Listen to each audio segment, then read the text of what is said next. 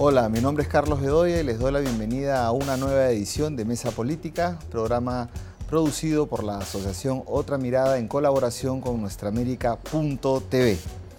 En esta ocasión nos acompaña el embajador de la República de Cuba en el Perú, el señor Sergio González, quien tras cinco años y ocho meses de misión diplomática en el Perú, regresa a su patria.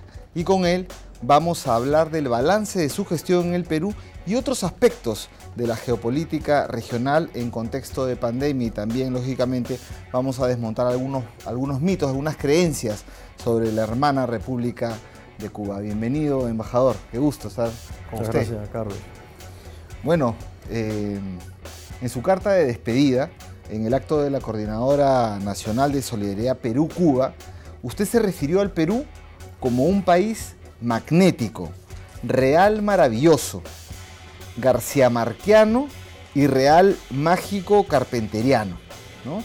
Y, no es para menos, ¿no? porque usted ha vivido aquí la enorme crisis política eh, desatada hace algunos años con la caída de Pedro Pablo Kuczynski, eh, la llegada de Martín Vizcarra al poder, el referéndum revocatorio, la explosión del caso Lava- Lavajuel, Lavajato, eh, la constitución del, equipo especial de la Fiscalía eh, de mm, los fiscales eh, Domingo Pérez y el señor Vela, vio el cierre del Congreso, le tocó ve- ver, esa, ese cierre de esa feroz oposición que constituía el Fujiaprismo, ¿no? con un bloque bastante, con bastante control, no solamente del Congreso, ¿no? sino de un montón de instituciones del Estado. Vio también la vacancia, los intentos de vacancia de Vizcarra y finalmente el asalto al poder de la coordinadora republicana, del ala más a la derecha, que duró seis días.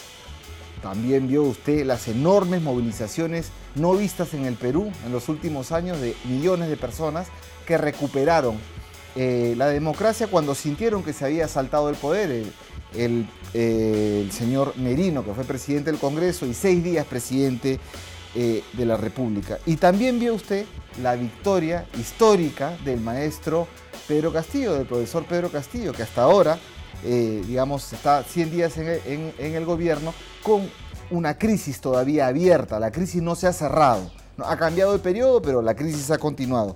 Entonces, cuando usted describe el, Perú en esos términos, yo, le quiero eh, preguntar, ¿qué impresiones le ha dejado su misión en el Perú en el aspecto político? Para comenzar.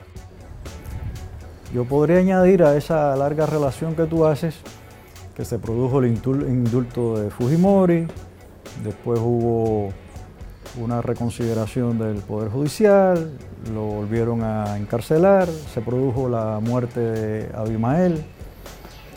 Es decir, eh, este país no deja de sorprendernos cada día con un nuevo acontecimiento. Te decía que algunas veces se solapan unos a otros, ¿no? Y cada hecho supera al anterior. Eh, y por esa razón, yo por supuesto no entraré a detallar eh, ninguno de esos detalles, eh, no, de esos eh, acontecimientos, ni haré juicios de valor sobre la realidad interna del país. Me pareció que el concepto de realismo mágico y de real maravilloso encierra todo eso con pocas palabras. Eh, y luego están los hechos eh, ajenos a la política, pero que de alguna manera la condicionan, que son extraordinarios en este país. Este es un país enorme, con decenas de culturas originarias, con las eh, poblaciones más antiguas de la- del continente, casi de todo el mundo. La cultura Caral Supe, estamos hablando de miles de años, es decir, cuando todavía en, en la Europa clásica no había, no se desarrollaba la, la Europa clásica. Eh, y luego eh, la propia vida del país es muy agitada, la historia reciente, la historia contemporánea, la postcontemporánea está siendo también sumamente agitada. En ocasiones hemos hablado con los coincidimos con mis colegas diplomáticos en que este es un país eh, laboratorio, un laboratorio social, es decir, hay de todo, hay para no aburrirse. Y esas fueron las razones en que pensé para que me llevaron a, afirmar lo que dije y, sostengo. Claro, porque al evocar a García Márquez a mí me da la idea de que estamos en Macondo. Así es. O en Puerto Araguato de, las novelas de Carpentier. Claro, eh, en realidad aquí los tiempos políticos se viven a mucha velocidad y usted le ha tocado lidiar con, con ellos eh, espero que se lleve también una visión positiva del Perú, se está reconociendo. Ah, por supuesto, yo por eso hice énfasis más bien en los eh, aspectos emotivos de, estos momentos en que estoy. En que estoy y no estoy, porque ya estoy pensando, eh, es decir, estoy en el intermedio desde que se ha designado mi sustituto, estoy en el momento en que estoy transitando hacia, una nueva, hacia nuevas responsabilidades ¿no? allá en Cuba. Pero todavía estoy aquí en el país, todavía estoy sintiendo el influjo de estas realidades carpenterianas y garciamarquianas. ¿no? Eh, pero efectivamente hice eh, más bien, para no entrar en, demasiadas complicaciones ¿no? de índole intelectual, ni siquiera afectiva, entré en los aspectos que me fueron más, eh, que me tocaron más. Y por eso yo mencionaba en la despedida con los amigos peruanos, que si bien, bueno, como a todos, me impresiona el Perú de marketing, el que promociona Prom Perú, eh, eh, Machu Picchu, que tuve la oportunidad de visitar, la selva, la selva, la, la, sierra, eh, todos esos detalles. La gastronomía, me preguntaban, bueno, pero ¿cuál es el plato favorito y todo eso? Yo dije, bueno, sí, el ceviche, es verdad. Lo mismo con B que con V, porque lo he visto de las dos formas, ¿no? Lo mismo el de la cocina gourmet que el de los guariques como quiera. Y, da igual el tipo de pescado que utilicen o de mariscos. Sí, yo soy fan de esa gastronomía y del ceviche. Porque además yo soy isleño y estamos rodeados de aguas. Aguas de eh, también de peces de mar. Eh, de manera que todo eso es real. Pero yo decía, pero lo que más me ha, lo que me llevo de verdad de recordación y grabado en bronce es, fueron dos momentos fundamentales. Estuve en Loreto, invitado por el alcalde de San Pablo. Entonces pude remontar el Amazonas, bueno, en la dirección hacia el mar, hasta San Pablo, donde está el famoso leprosorio que visitó Che Guevara. Y pude participar en el acto de inauguración de un monumento a Che Guevara, en ese rincón del mundo. Es decir, después de sobrevolar Los Ángeles, que es Los Andes, que es una experiencia sobrecogedora, y que te hace sentir la insignificancia de, la persona, sentirte como un grano de maíz, como decía Fidel recordando a Martí. Eh, estar allí, en ese lugar que además me hizo recordar la película de Walter Celes, Diarios de Motocicleta, hablar con los pacientes de, lepra, hablar con las responsables, las monjitas que están ahí, responsables de la, atención a esos pacientes. el mismo lugar, es decir, casi que estaba eh, imaginándome al Che pasando por allí, por esos momentos. En el año 52, cuando cumplió 24 años, y cuando dio un discurso eh, enaltecedor y, motivador de la unidad latinoamericana.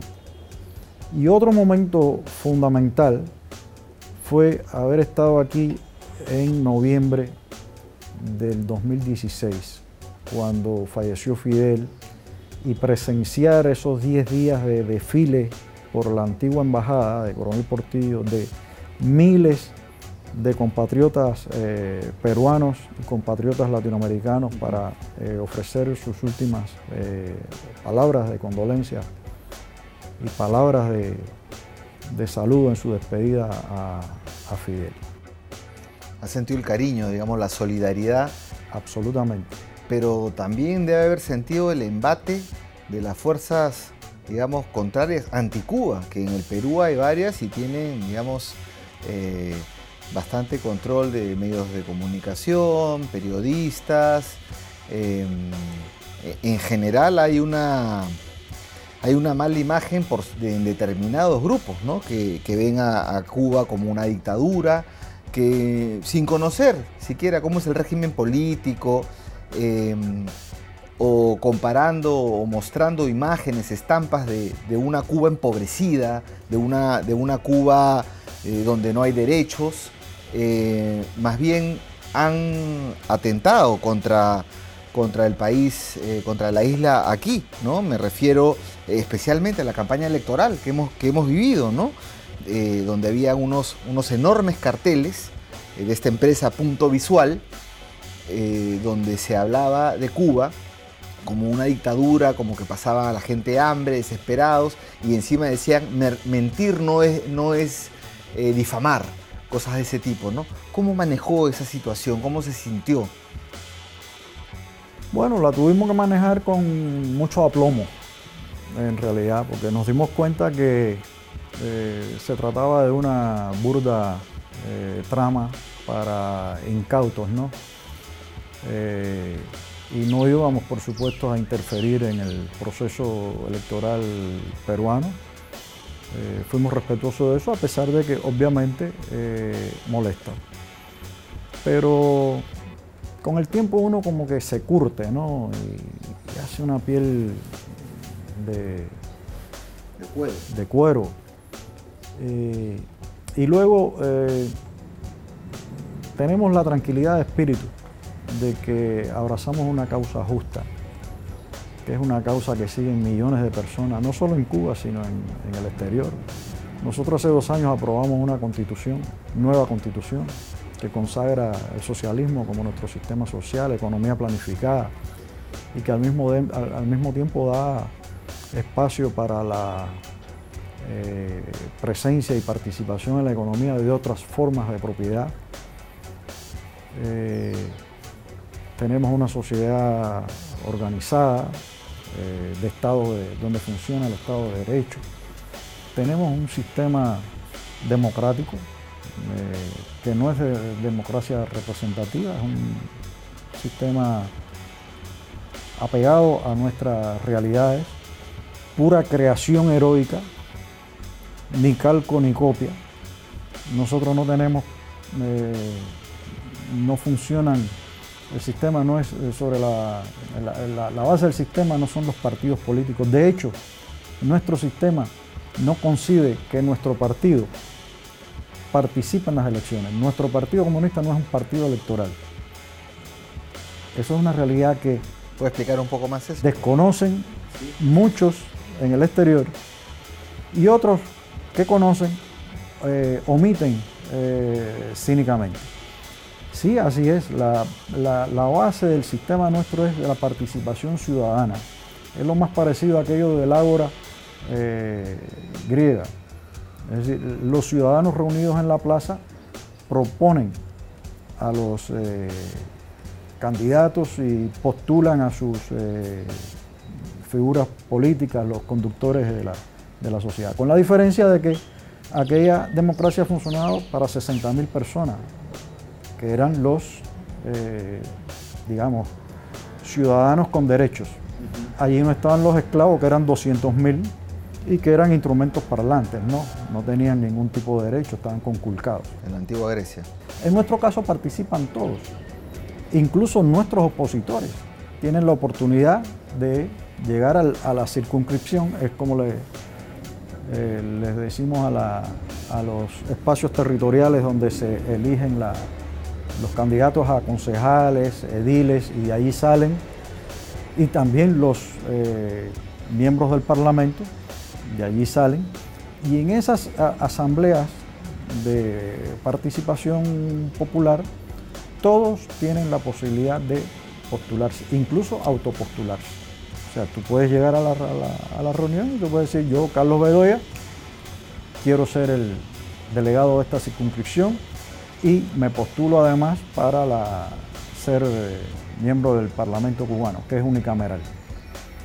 No tienes que decir que, que eres de un partido, ni del Partido Comunista. De hecho, está prohibido que tú digas que eres del Partido Comunista o no, eso no cuenta.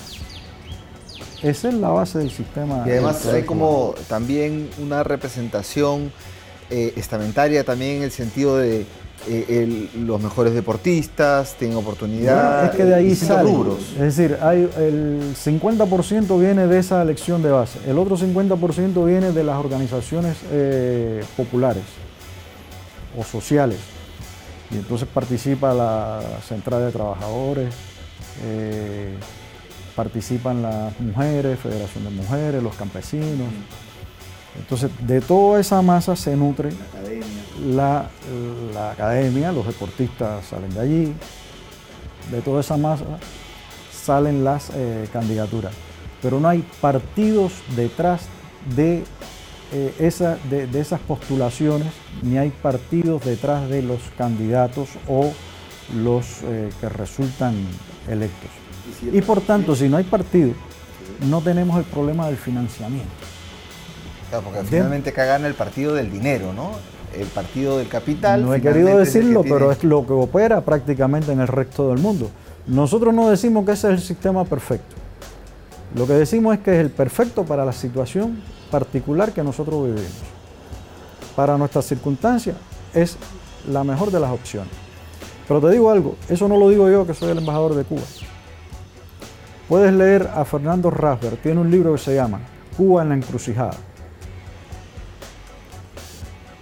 Él fue corresponsal de la BBC en Cuba y es un hombre que no ha sido, eh, especialmente bondadoso para con nosotros, ha sido en realidad bastante crítico. Pero él dice, en Cuba los opositores tienen la posibilidad de participar y ganar las elecciones. No lo hacen porque no tienen programa. Es decir, no tienen... Sus banderas no son las de las masas y no arrastran a nadie. Por eso ocurre el fenómeno. Pero de hecho hay algunos que se han candidateado, déjame decirte, que han logrado eh, incorporarse a la boleta.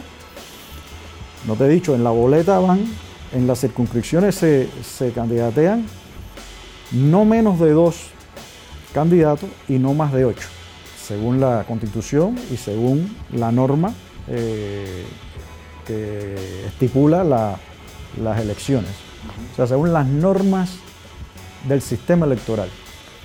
No menos de dos, es decir, asegura la, la alternancia.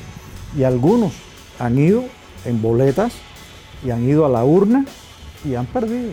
Siempre es sencillamente cómo funciona.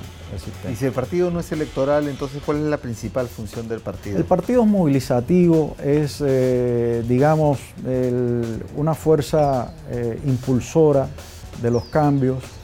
Eh, en el partido también se reúne, digamos, la avanzada de la sociedad.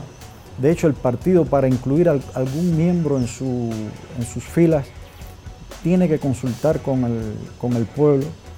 Eh, si se trata de un centro de estudios superior o un centro de trabajo, eh, la propia estructura del partido le pide, cuenta a la masa sobre el candidato a integrar las filas del partido. De manera que eh, se trata de una fuerza avanzada, es decir, de, una fuerza de desarrollo político y de, de una alta representación de, lo mejor de la sociedad. Entonces mueven, eh, digamos, apela a esto, a la movilización popular, al, empuje político en aras de la construcción de la, sociedad que está, eh, decidida por el acuerdo de todos en la Constitución. Empecé por allí, por decirte que hace dos años tuvimos la, actual Constitución y no te iba a decir que fue votada por el 80% de la población. Si no estamos hablando siquiera de un, como ocurre mucho en América Latina, eh, digamos, eh, elecciones muy reñidas, que se gana por un voto, por, poca, un poco por ciento. Estamos hablando de un, de un auténtico respaldo a la Constitución, 80% de la población. Con una votación que además no es obligatoria. Y ahí es donde juega el partido también. El partido eh, empuja a la gente a votar. O sea, convoca, estimula a la gente. Esas son parte de, sus funciones. Y con ese voto voluntario, nosotros tuvimos el 80% de la población a favor de la, de la nueva constitución. Bueno, ese tipo de cosas no se conocen acá, no se divulgan mucho. Por eso me tomo el trabajo de darle un poquito de, así es. de detalle. Eso, eso es bueno conocerlo, eso entre otras cosas que vamos a ir comentando más adelante. Pero volviendo a este tema de que usted ha vivido en carne propia este embate, sobre todo de la extrema derecha, y hemos visto lo de punto visual, lo comentábamos hace un rato, ¿qué consejo le podría usted dar a su sucesor y en, general a, los eh, jefes de misión diplomática de países de izquierda, de países con gobiernos de izquierda, ¿no? de, países con gobiernos progresistas, como se les llama también? ¿Cómo deberían manejarse en el Perú, un país que, y en Lima sobre todo, donde es la sede, donde se concentra, digamos, las, expresiones que ahora vamos a conversar de la derecha del espectro político más a la derecha, del sector más a, la derecha, incluso el nacimiento de la extrema derecha. ¿Qué consejo le daría? No tomar camino por vereda. O vereda por camino, no sé cómo es exactamente, pero no dejarnos engatusar, eh, sino mantener nuestros propósitos eh, altos de construcción de una nueva sociedad, de hacer avanzar nuestros proyectos. Me hace recordar a la frase del Quijote, ¿no? Con Sancho. Ladran quiere decir que cabalgamos.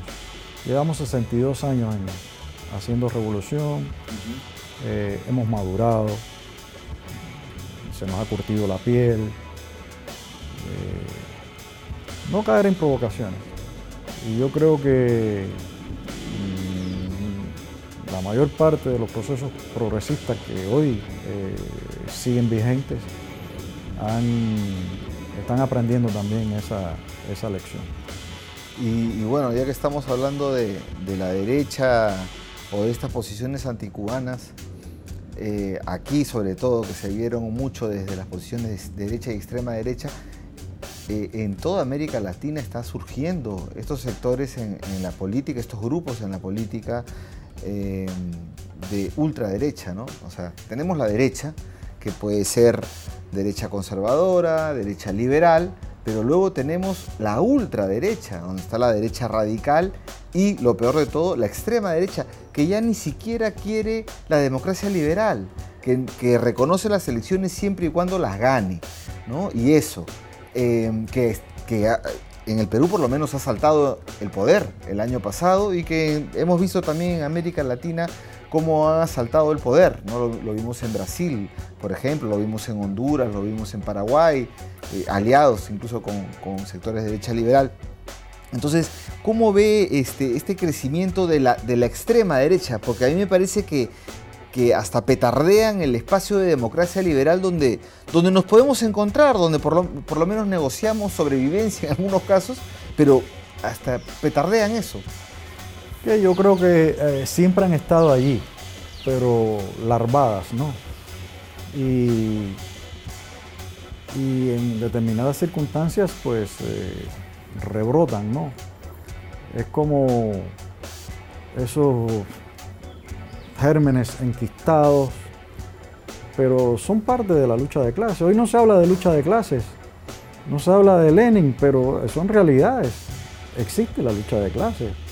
Lo que hay al, seno de la sociedad son confrontaciones de clases. Y, ¿Y por qué salen ahora? Bueno, porque quizás se dan cuenta que van perdiendo elecciones. Ha, sido muy ilustrativa la frase de Vargas Llosa. Sí, hay que dejar votar, pero hay que saber votar bien. Es decir, la elección es buena mientras está ganando la, derecha. Cuando no gana la derecha deja de ser mala, empieza a ser mala. Y entonces eh, surge, es que en esos momentos eh, eh, estos grupos que se sienten desplazados surgen o vuelven a, la palestra. No olvidemos el fenómeno de la ultraderecha en, en Europa que dio lugar a la Segunda Guerra Mundial. Es decir, ¿por qué existió el fenómeno Hitler, Mussolini y demás gobiernos fascistas en, el continente que llevaron a, la guerra? Porque había una fuerza en Alemania de izquierda eh, considerable que llegó a ganar elecciones, que ponía en peligro el sistema ah, un momento, si, si se pone en peligro el status quo, el que garantiza los privilegios, para unos grupos, para unos grupos por supuesto, y, condena al resto de la sociedad a, a, la explotación y la muerte, ah, no, entonces hay que apelar a estos recursos extremos. Es lo que creo que está pasando. Y se ha puesto de manifiesto en, y, ha, gozado, esta corriente ha gozado del empuje que le ha dado el trumpismo en, Estados Unidos. Es decir, uno ve ahora, a ver, el fenómeno de Trump, las elecciones, cómo reaccionó ante eso, casi que se reproduce en algunos países del área. Matices más, matices menos, pero es una especie de Trump 2.0 lo que...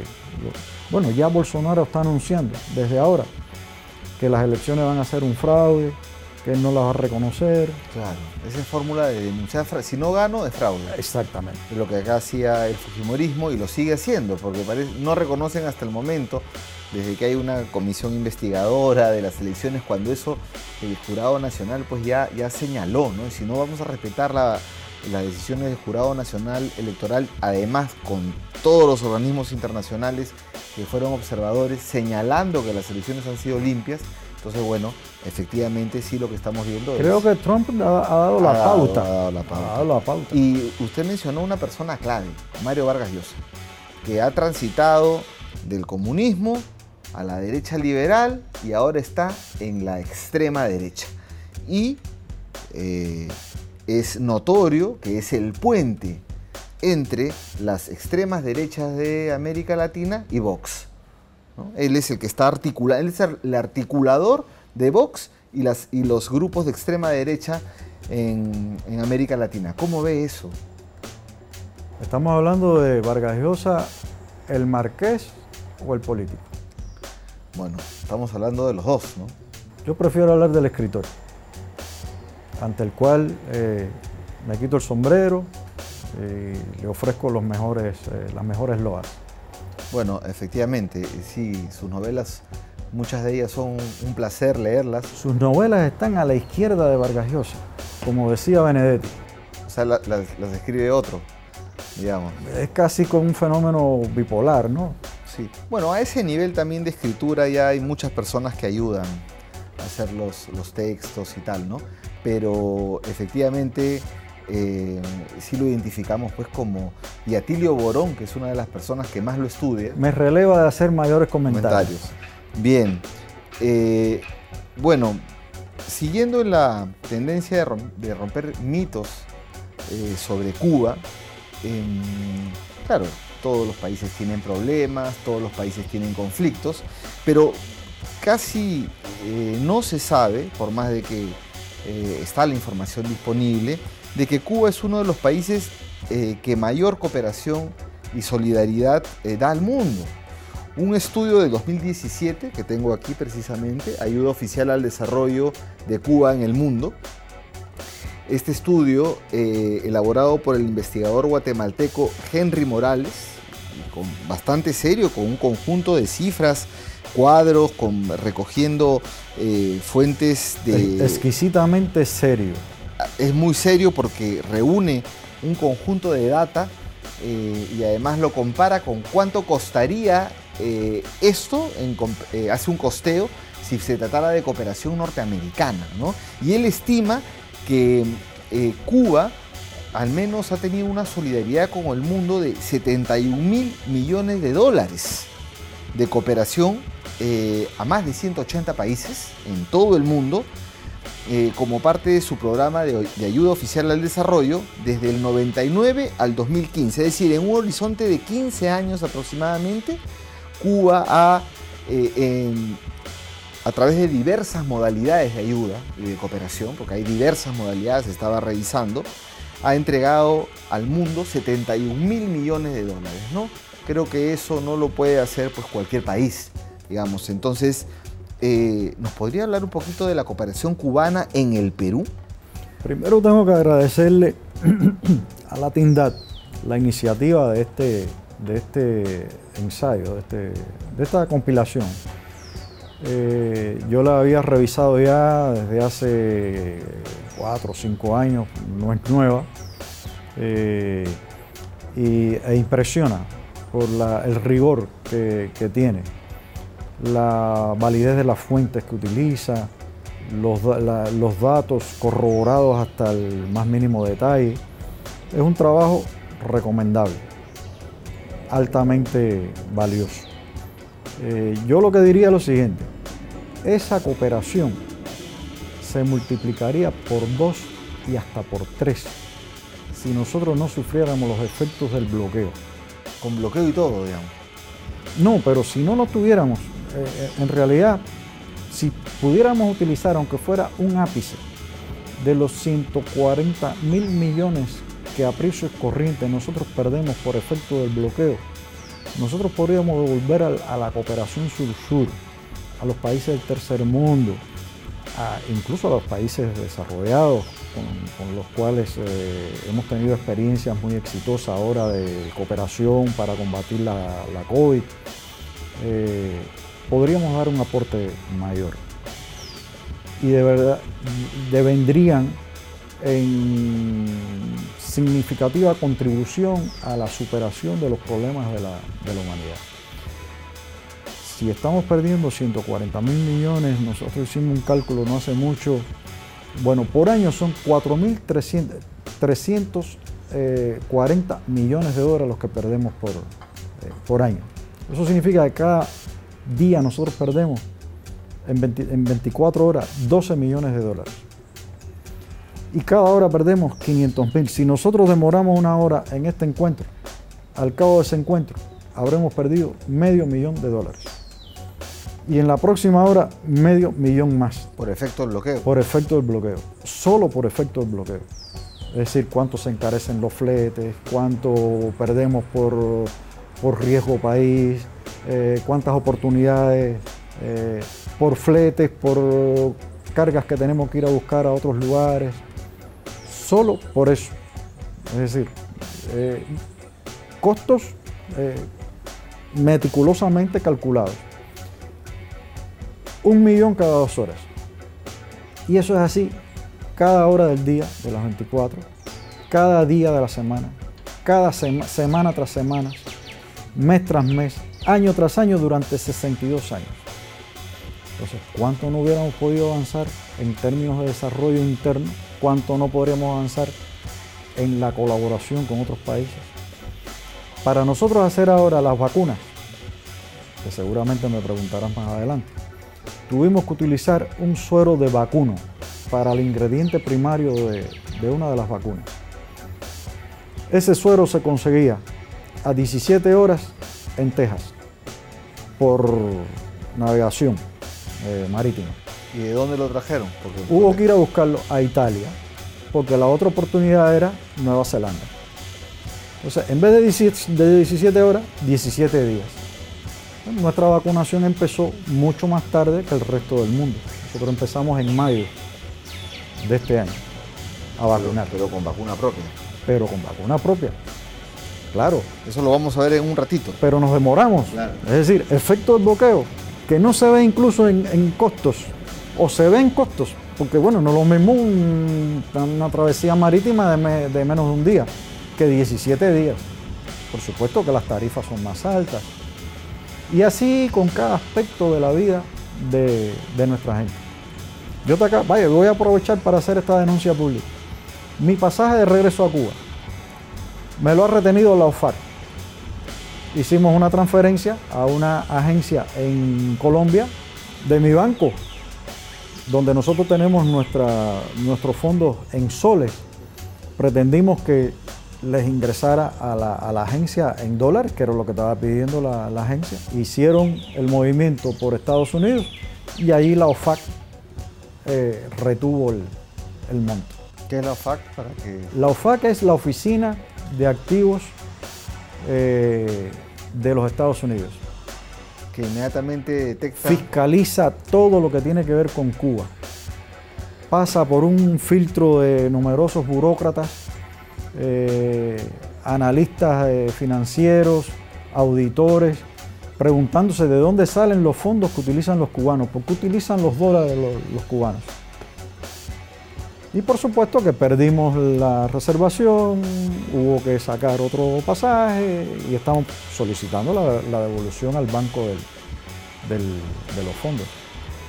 Pero hasta un simple mortal, como este pobre embajador que está regresando con su esposa a Cuba, tiene que eh, morir ante la lupa de, esta gente. Te voy a decir una cosa, la OFAC en el momento del departamento de la OFAC que perseguía los activos cubanos, en el momento más duro de la lucha de, contra Al Qaeda, tenía más burócratas dedicados a perseguir las transacciones cubanas que los que tenía para seguir los activos de, de Al Qaeda en el resto del mundo pura realidad del bloqueo.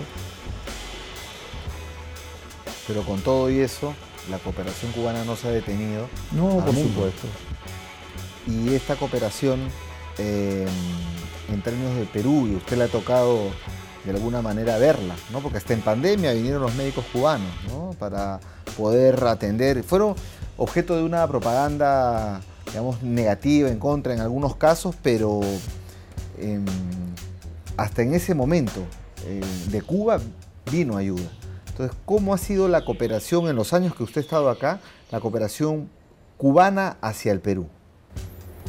Bueno, eh, en mi época hubo un precedente de esas cuatro brigadas que, vinieron en, el segundo semestre del año pasado.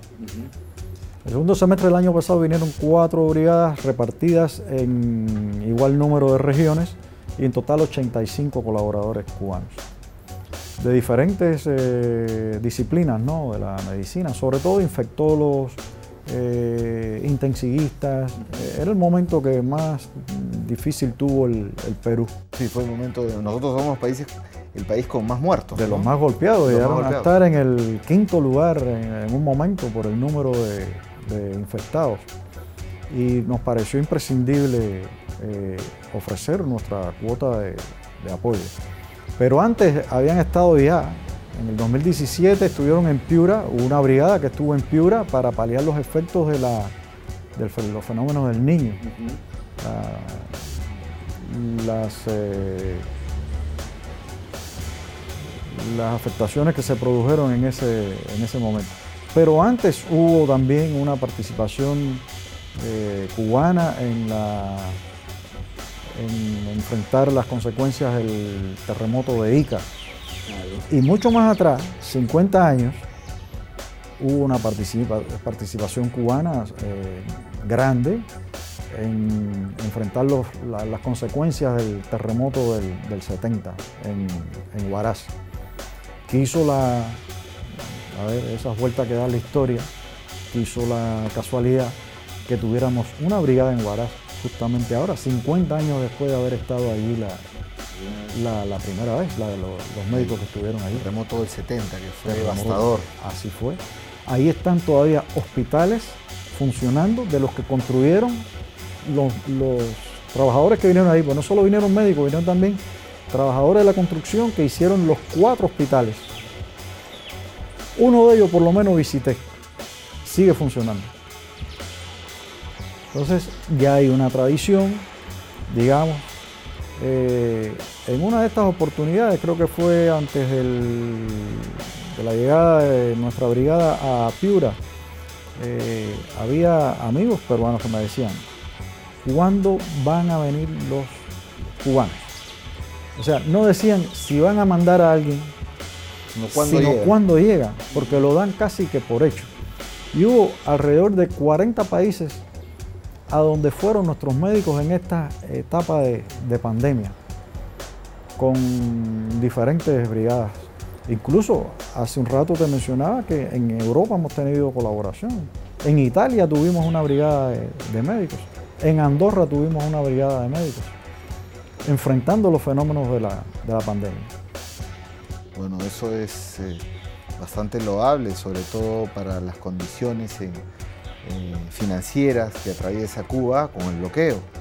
Eh, ahora, pero también se ha ofrecido durante muchos años eh, la posibilidad de que personas que aquí no tenían posibilidad de educarse, de hacer sus estudios superiores, puedan eh, postular a una beca en Cuba y así se han formado gran cantidad de médicos y otros profesionales. Entonces, claro, ese tipo de inversión que hace Cuba en ciencia, en tecnología y que luego la transforma en cooperación es algo que, que no se conoce, que, que no se valora por precisamente los grupos eh, anticubanos que hay en el Perú bastante. Eh, pero ya que ha, tocado la pandemia, ¿no? que estamos entrando a la pandemia. Eh, en el contexto pandémico ya lo estábamos mencionando hace un ratito, Cuba es el único país de la región, el único país y del hemisferio solamente Estados Unidos y, Cuba, digamos, donde se han producido vacunas. En Cuba se han producido más de una y creo que hasta dos ya tienen eh, la validación, están, se están aplicando. Em, entonces, eh, ¿nos puede detallar un poquito más sobre el tema de, las vacunas y, cómo se vive la pandemia en la isla? Sobre todo que ahora el 15 de, de este mes de noviembre, Cuba se abre totalmente porque ya están en 70% de, de, de vacu- de vacunados y pronto llegarán a la inmunidad de rebaño. ¿Nos puede detallar mucho eso? Con mucho gusto. A ver, en un principio eh, hubo cinco candidatos vacunales. Hace unos meses, eh, después de todos los procesos eh, que implican los desarrollos de las vacunas, tú sabes que son muy rigurosos, se han aprobado tres vacunas. O sea, de los cinco candidatos tenemos tres vacunas aprobadas ya. Una se llama Soberana 02, hace honor a la, a la intención de, de ese esfuerzo, es decir, dotarnos de nuestras propias vacunas, porque la, la realidad de los hechos nos ha demostrado que era el único camino eh, viable. COVAX ha sido un fracaso y nosotros no tenemos los recursos financieros para salir al mercado a comprar vacunas. Pero además de eso, como efecto de bloqueo, estoy seguro que no eh, nos lo hubieran permitido, como no nos permitieron siquiera comprar jeringas y como nos impidieron, eh, le prohibieron a Alibaba eh, hacer un donativo de mascarillas y como nos impiden conseguir el suero de vacuno para hacer nuestros ingredientes primarios de las vacunas. Entonces no quedaba otra alternativa y eh, de allí viene el nombre Soberana. Había una primera, Soberana 01 y Soberana 02. Soberana 01 está en la condición todavía de candidato vacunal. Soberana 02 ya es una vacuna y tiene una- un desarrollo ulterior, que es la Soberana Plus. Pero al mismo tiempo se aprobó Abdala, que eh, hace honor a una de las obras clásicas de, José Martí. Es el nombre de la, de la obra. Entonces, con estas tres vacunas hemos logrado, eh, en un proceso heroico, que pone de manifiesto el, alto espíritu de patriotismo y de entrega de nuestro sector de la salud y de nuestro potencial científico, eh, de, de nuestros científicos eh, de la biotecnología y la farmacia. Eh, estamos, bueno, 70%, como tú mencionaste, el 90% al menos de toda la población, el 90% ha recibido al menos la, una la primera dosis. Nuestras vacunas tienen tres dosis. desde el principio dijimos que había una tercera dosis que era de refuerzo. Es lo que está haciendo Pfizer ahora, está diciendo que hay que poner una tercera dosis. Nosotros incluso estamos haciendo refuerzo para los eh, trabajadores de la salud, eh, profesores, es decir, gente de primera línea en posibilidades de, mayor contacto, posibilidades de, mayor contagio. Eh, la población pediátrica está prácticamente vacunada. Hay más de un millón y medio de jóvenes o niños y jóvenes entre 2 y 18 años que ya han sido vacunados. El SEGMEC es el órgano regulador de Cuba, lo que equivaldría aquí a la, a la DGMIC o a la FDA en Estados Unidos. Eh, es un órgano de referencia regional de la OPS. Es decir, lo que certifica SEGMEC tiene el visto bueno de la OPS porque se trata de un órgano que tiene categoría 4, la mayor, entre los órganos reguladores. Ellos han dado el visto bueno a las vacunas, por tanto son vacunadas, a los candidatos vacunales, por, lo tanto son ahora vacunas. Y con ese esfuerzo es que estamos saliendo eh, adelante. ¿Y esas vacunas también se van a hacer materia de cooperación? Ya están ya eh, siendo materia de cooperación. Eh, de hecho hay una relación de trabajo entre el Instituto Finlay de Cuba y el Instituto Pasteur de, Irán para la producción, transferencia de tecnología cubana y producción por los iraníes de la vacuna Soberana 02 con la que ya están ellos vacunando a los iraníes.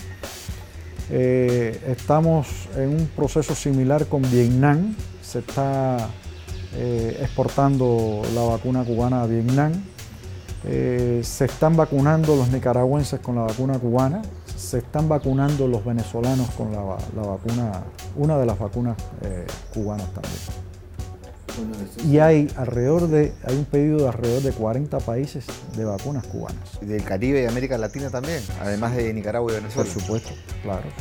Bueno, eso es una gran noticia, sobre todo ahora que parece asomar la tercera ola en, varios, en varias partes.